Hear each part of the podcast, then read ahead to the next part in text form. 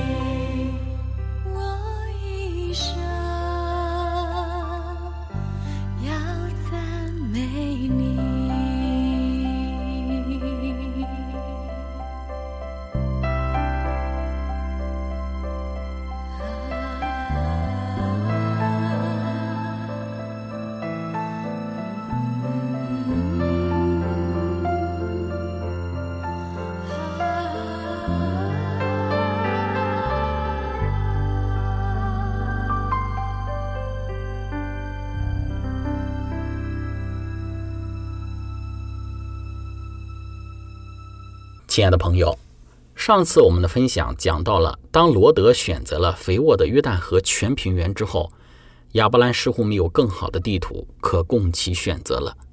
但上帝却做出了选择，上帝选择给亚伯兰赐福，并且一连三个赐福临到了亚伯兰。这让我们看到，当一个人以高尚无私的心行事，在上帝的眼中是何等的蒙悦呢？而上帝也不会亏待如此行事的人。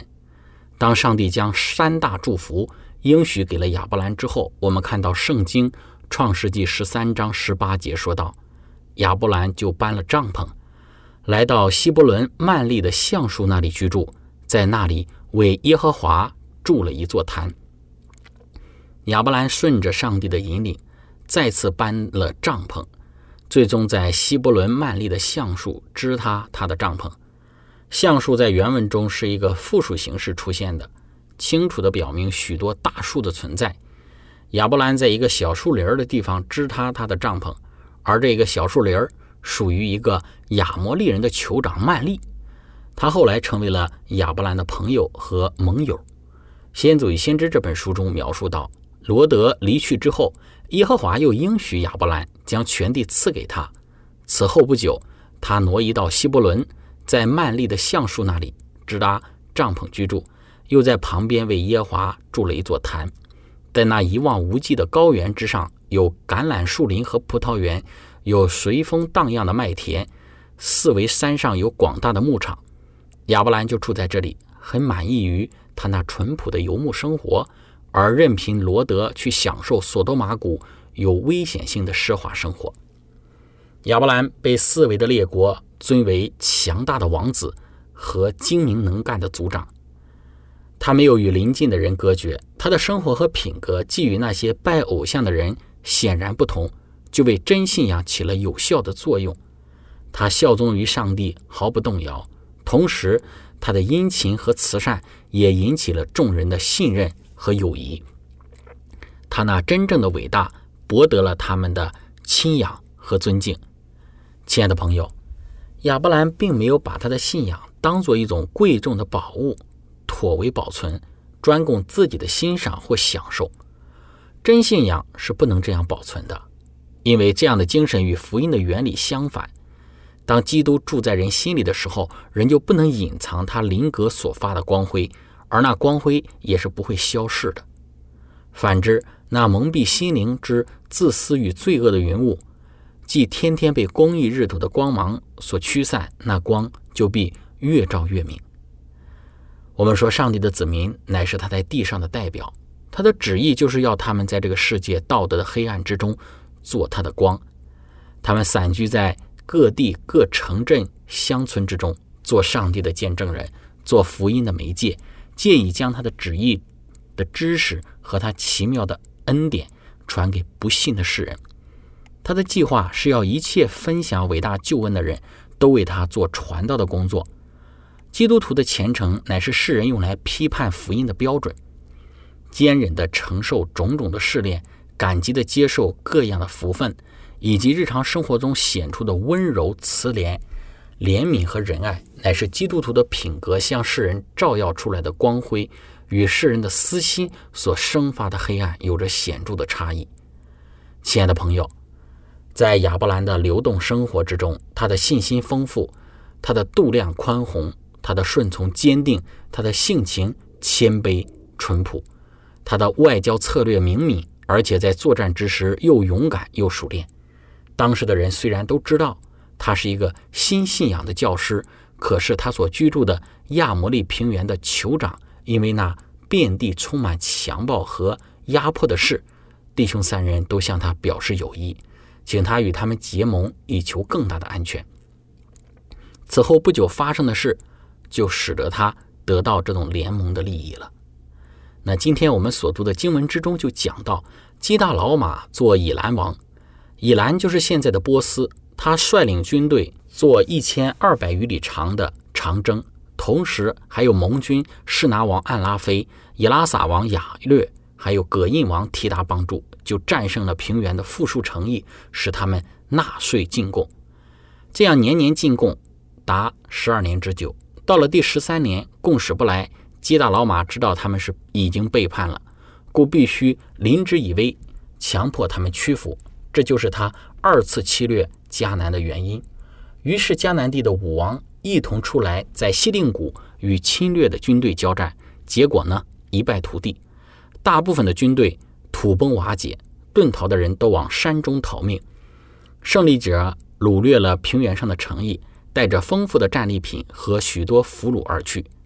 亲爱的朋友，对于四王和五王的身份，我们做一些的说明。帮助我们更加的了解圣经的真实性。那因为学术界对于这一章创世纪的内容态度有着极大的分歧，有些学者将其视为是一部依据历史事实而写成的可靠的古代文献，而其他的学者则认为这是一个由后来的犹太作者编造的故事，其目的是想美化先祖亚伯兰。但考古发现已经证实该段经文的背景。语言和专有名称与公元前两千年前后的状况完全相符，这些发现大大的坚定了那些相信本章历史真实性之人的立场。但人们尚无法以非圣经文献中所提到的人物来认定本章所列举的任何国王，因为人们对此时期的政治历史所知甚少。我们只能尝试的做出猜测。先论述入侵迦南的四王的身份，第一个。是士拿王暗拉菲，这个王被人们传统的认定为是巴比伦第一王朝的第六位，也是最伟大的国王汉谟拉比。因为旧约圣经记载到所提到的士拿都是用来指巴比伦国的，这一事实似乎暗示着暗拉菲是一位巴比伦国的国王。但这个士拿也可以被看作是楔形文字文献中所说的。位于美索不达米亚西北部的苏哈拉。另外，从今年的角度来说，汉谟拉比也不大可能被认定为是暗拉菲。虽然有些学者相信汉谟拉比比较早的在位年代，但更新进的观点认为，他的统治时期应该是在公元前的十八或者是十七世纪。那么此年代要比亚伯兰的年代晚一百多年。安拉菲与汉谟拉比在语言学上的相似性同样也不是没有问题的。自从一九三零年左右，另外三位名叫汉谟拉比的国王被相继的发现，他们都生活在同一个时期，一个在乌加列，一个在阿拉坡，另外一个是在一座不明之城。因此，很显然的，我们尚且无法确定这个安拉菲王的身份。那么，我们再来看一看另外一个王，就是以拉撒王雅略。楔形文字的文献证实，雅略或者是。亚利乌克是公元前十八世纪在美索不达米亚的马里城做王的新利林王的儿子之一。虽然这并不是以拉撒王本人，但雅略这一名称在后来亚伯兰的时代的记载中的出现，标志着这个故事完全符合那一个时期的历史背景。人们很容易将以拉撒与美索不达米亚南部的拉萨城联系在一起。人们过去经常这样试图认定以拉萨。但人们却缺乏确切的证据。第三个王就是以兰王基大老马，这是一个以兰文的美名，其含义就是拉加玛女神的仆人。许多以兰国王的名称都是以库杜尔，也就是仆人企图的。基大老马的后半部分是希伯来文对以兰女神拉加玛的音译，但目前人们还没有在非圣经文献之中发现过库杜尔。拉加玛的名字，但刚刚我们有提到过，根据旧约史的说法，基大老马做以兰王，以兰就是现在的波斯。那第四个王就是葛印王提达，许多赫人的王都使用这个名称，其原文名称为图达利亚，但人们无法确定该国王是否是在任何圣经以外的记载当中出现过。那亲爱的朋友。我们说，尽管知道目前人民仍旧无法确切的认定四王的身份，但他们的名字后来都在亚伯兰所生活的时代出现过。那么，这个事实也清楚地表明，《创世纪》十四章的记载是真实的，而不是杜撰的。分享到这里，我们一起来聆听一首诗歌：我主，我的神。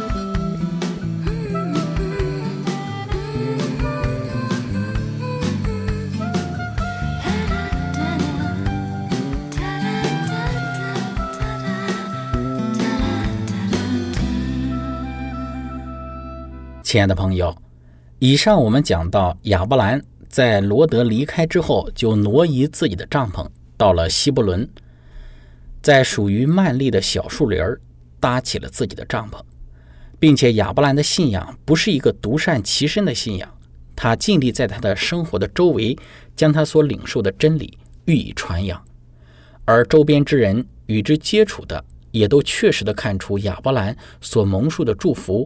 并因此愿意与他结盟，以使他们能够在充满强暴和压迫的迦南地更好的生存。我们也讲到，确实当时的迦南人并不安分于当时以以兰王基大老马为首的列王的统治，想要脱离他们的束缚，这就使得以兰王基大老马为首的四王带兵讨伐当时的迦南地的诸王。以上我们尽可能的论述这四位王可能的身份。但是，无论他们的身份是否有确实的历史的根据来予以证实，都不影响《创世纪》十四章中其历史事件的真实。我们再来介绍一下四王讨伐的迦南地的武王的身份。那四王所攻打的武王分别是索多玛王比拉、俄摩拉王比沙、亚玛王士那、西扁王善以别和比拉王。比拉就是索尔。在这里，我们必须要承认。在非圣经文献当中找到约旦河谷这些迦南城邦国王的名称，要比我们所说的四王，也就是四个大国的国王，要更加的困难得多。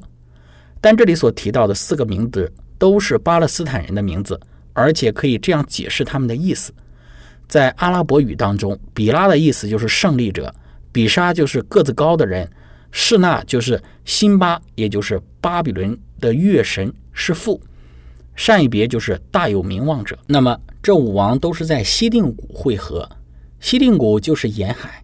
根据这节经文的描述，西定谷应被认定为后来被称为沿海或死海的全部或者是部分地区。现今死海的北部三分之二的地区水位极深，在亚伯兰的时代就已经存在。死海的南部较浅，其深度均不超过四米半。浸在水中的树木显示，死海的该部分地区在相对近代的时期中曾是旱地，因此将西定谷的地理位置定于死海的南部是十分合理的。这个地区随着海水水位的升高而渐渐地被海水所淹没，在现代其水位一直在缓缓地升高，直到灌溉缩减了。约旦河水的流入量，并降低了到达死海的水流量为止。由于有许多的河流流入至今仍非常肥沃的死海南部地区，因此我们可以很合理的推论说，现在构成死海最南部地区的整个河谷，曾一度是圣经将其与伊甸园和尼罗河谷相媲美的肥沃平原。那么，索多玛城、俄摩拉城。亚马城、西扁城和索尔城大抵就坐落在这一片的地区。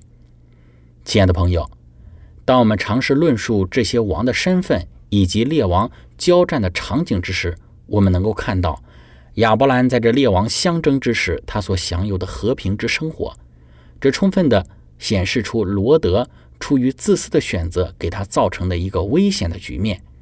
那么，而亚伯兰相对。在这一个上帝的祝福和引导之下，他过着安稳富庶的一种生活。我们看到上帝的旨意，上帝的眼光总是在赐福和复辟着那些愿意先人后己的人。有的时候，我们会觉得我们的先人后己给我们的眼前既得的利益，当前我们可以得到的一些好处，是有了一个失去的一个可能。但是，当我们用上帝的眼光以及长远的角度去看待的话，其实短暂的失去是要得到上帝更多的祝福。愿我们能够从这一个四王入侵索多玛这样子的一个经验之中，给我们有这样子的一个教训和提醒。那今天我们的分享就到这里。最后，如果您想要与我们有更多的互动，您可以写电子邮件给我们。我们的电邮地址是 z h i c h e n g at v o h c 点 c n，感谢您，愿上帝赐福您，我们下次节目再见。